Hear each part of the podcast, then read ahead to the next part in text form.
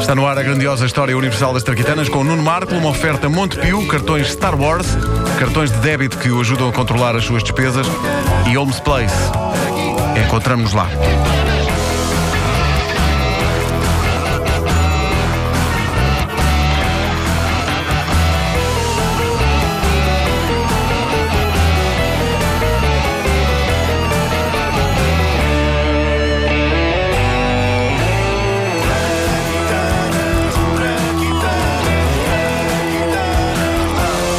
Há tempos contámos a história da escova de lavar os dentes, mas a história da pasta de dentes ainda consegue ser mais fascinante, sobretudo Prometes? porque eu prometo. Ah, a pesquisar sobre ela, eu encontrei toda uma série de chocantes revelações sobre esse produto inevitável nas nossas vidas, a que se chama dentífrico. Nomeadamente, eu vou contar neste episódio das Traquitanas, ah, vou contar como é que funciona aquilo da pasta sair às riscas dentro do tubo. Uau, uau! Eu sempre quis saber Também eu, Também isso. eu, também eu, também eu. Quantas noites de sono eu não perdi. Mais ou menos. Não, mas eu quis Não é assim, mesmo. uma coisa extraordinária que são Eu queria, eu queria mesmo, eu queria mesmo, respeitem-me. Só vai, só vai, contar, pronto, deixa eu contar, se ele fica feliz assim.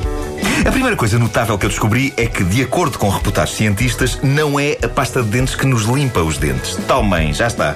Então? Mal começou, já está. A pasta ajuda, mas o que limpa realmente os dentes é o esfraganço dos pelos da escova contra a superfície do dente. Mais, os mesmos cientistas dizem que, na verdade, nós não precisávamos gastar dinheiro em pasta de dentes, porque o mesmo efeito de limpeza pode ser conseguido em casa, lavando os dentes com uma mistura de sal e bicarbonato de sódio. Eu tinha um vizinho que se orgulhava de lavar os dentes desta maneira, dentes lindos, isso não está em questão, mas o hálito dele cheirava à morte.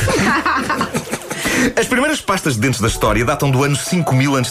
Os egípcios confeccionavam uma espécie de. ah, não era bem pasta, era mais um pó de lavar os dentes, feito de ingredientes tão gostosos como cinzas de cascos das patas de um boi, Uau! mirra, cascas de ovo esmagadas Nham, nham. e pedra-pomes. Uau! Os gregos Agora já sei para que é que serve a mirra. Eu É sempre, eu sempre tive na dúvida. Era, é uma. É pá, no presente. Ouro, incenso e mirra. mirra. É Era uma prenda péssima. Mas volta lá então ao, ao, à traquitana. Os gregos melhoraram a receita, juntaram a esta mistura ossos de animais esmagados e conchas de ostra. Era o que faltava. Era. Está a melhorar. Era a paprika da altura. Está cada vez melhor. Os romanos foram ainda mais longe, fizeram pasta de dentes com eh, todas estas coisas, mais carvão em pó. O que é ótimo. Se dizer uma cara e não é carvão em pó. Ah, então pronto. Alguma vez a humanidade tinha de perceber que as pessoas estavam com uma dentição fora de série, mas com um cheiro péssimo a sair-lhes da boca. E nós sabemos quando é que isso aconteceu. Foi durante este diálogo entre dois romanos antigos. Oh, oh Agripina, Olha, antes a gripina, costa e pina. sabes, Agripina, ao contrário das tuas piadas, a tua dentição é linda. Obrigada, António. No entanto, a tua boca, Agripina, emana, emana um cheiro a. Como é que eu, como é que eu pôr isto? Diz isto, diz. Emana um cheiro a um sistema de canalizações para onde iriam os dejetos que as pessoas fizessem em casa. Eu não sei, é o que me veio assim de repente à cabeça, apesar de não existir nada desse género no mundo, como sabes. Isso não, isso não faz sentido nenhum. Eu sei que não faz sentido, mas é a imagem que me surge quando sinto o cheiro da tua boca, Agripina. Eu, eu peço desculpa. Eh, Eu estava a ouvir acidentalmente a vossa conversa e eu- e sou engenheiro aqui na Roma Antiga. Mas tem boa voz, podia fazer rádio. Pois podia. Eh, já me disseram que assim que for inventada, eu estou lá. Eh, mas, graças à vossa conversa e à boca desta querida senhora, acaba de me surgir aqui a ideia para um sistema de canalizações aqui na Roma Antiga, a que eu pretendo chamar esgoto. Então, então, então a minha boca cheira a esgoto. Cheira, sim senhora, cheira. Ai, fico muito honrada. Fica, fica, mas agora fecha a matraca que já não se aguenta. Vais-me dizer que a tua cheira melhor. e cheirava. Foi na Roma Antiga não só que o sistema de esgotos foi desenvolvido, como foi também na Roma Antiga que a pasta de dentes, embora continuando a ser feita com os ingredientes mais asquerosos à disposição dos seres humanos, passou a ter sabores para melhorar o hálito da humanidade. A moderna pasta de dentes só surgiu no século XIX. Quer dizer, não era bem a pasta de dentes moderna, uma vez que houve um indivíduo em 1824, um dentista chamado Peabody, Corpo de que, eh, sim, usava sabonete para lavar os dentes. E em 1850 houve outro tipo chamado John Harris que achou boa ideia juntar giz aos ingredientes da pasta dentífrica. Esta ideia inquieta-me porque poucas coisas me provocam mais aflição do que o conceito de trincar giz. Há pessoas que têm isso com a esferovite, eu é com o giz. É a minha criptonite. Se vocês querem alguma coisa de mim, ameacem trincar giz à minha frente, que eu passo-vos um cheque no valor que vocês quiserem. Olha, ainda bem que avisa. Depois podem não ter cobertura, mas eu passo. Eu o cheque passo. Vais ali à papelaria, Vasco. Vou.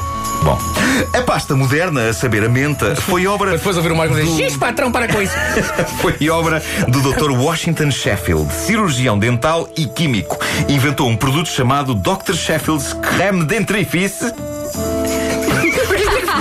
Francês. Não sei, soou-me francês Não, mas deve ser, Eh, creme vendia-se, vendia-se, dentrifice. era- devia ser para armar, ser, para armar ao sim, fino, sim. claramente. Vendia-se em boiões e vendia-se bem. Ou seja, a humanidade só tem o hálito fresquinho há relativamente pouco tempo. Era impossível ter uma conversa decente com quem quer que fosse antes da década de 1850. Pensem em grandes figuras da humanidade anteriores a 1850.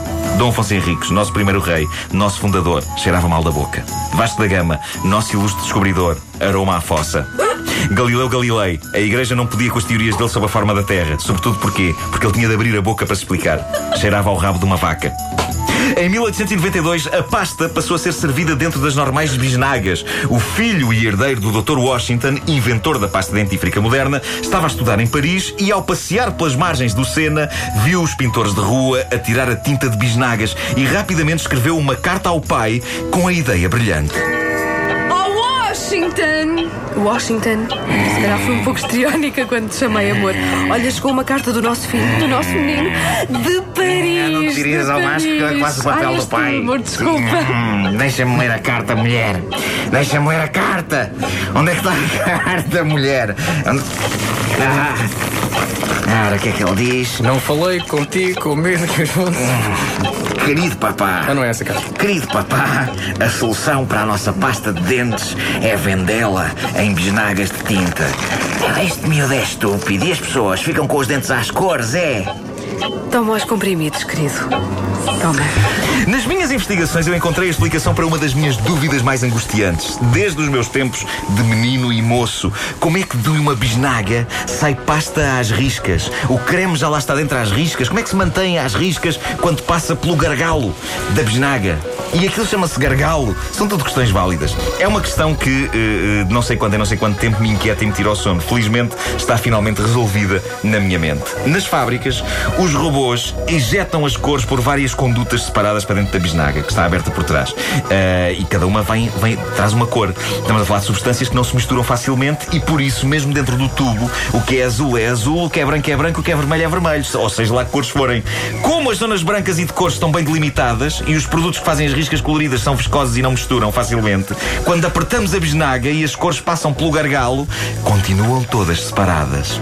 E eu realizei um sonho meu, meus amigos. Eu vi na internet a fotografia de uma embalagem nova de pasta toda cortada e o bloco de pasta de dentes extraído cá para fora inteiro. E eu fiquei histérico, histérico. Há, há E- há coisas melhores para ver na internet. a minha do- mulher, de- olha, a minha mulher viu-me tão boquiaberto e fascinada a olhar para o computador que achou que eu estava a ver entretenimento para adultos.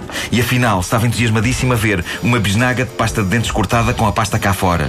É o tipo de tarado que eu sou, Vasco. É o tipo de tarado que eu sou. A grandiosa história universal das traquitanas com Nuno Marco. Uma oferta Montepio, cartões Star Wars, cartões de débito que o ajudam a controlar as suas despesas e Homes Place. Encontramos-nos lá. Pedro Ribeiro, falar nisso, estás obviamente num, Estou, estou, não sei o quê, mas sim. num, num gáudio extremo, porque vem aí mais um filme da saga Star Wars.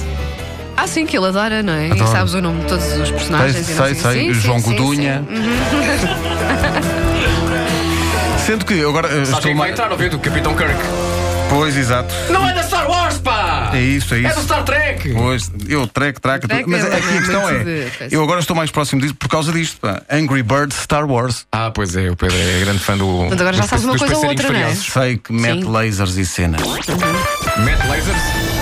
Lasers. É, nas minhas horas de laser é que eu jogo. Pícolos! Há o Matt Damon e o Matt Lasers. Não, vá, vá Vamos seguir, deixar vamos, cantar a vamos, Abel. seguir, vamos lá, seguir em frente. O que é que é força. agora? A Adele. Pronto, hoje lá, como se uma não fosse suficiente.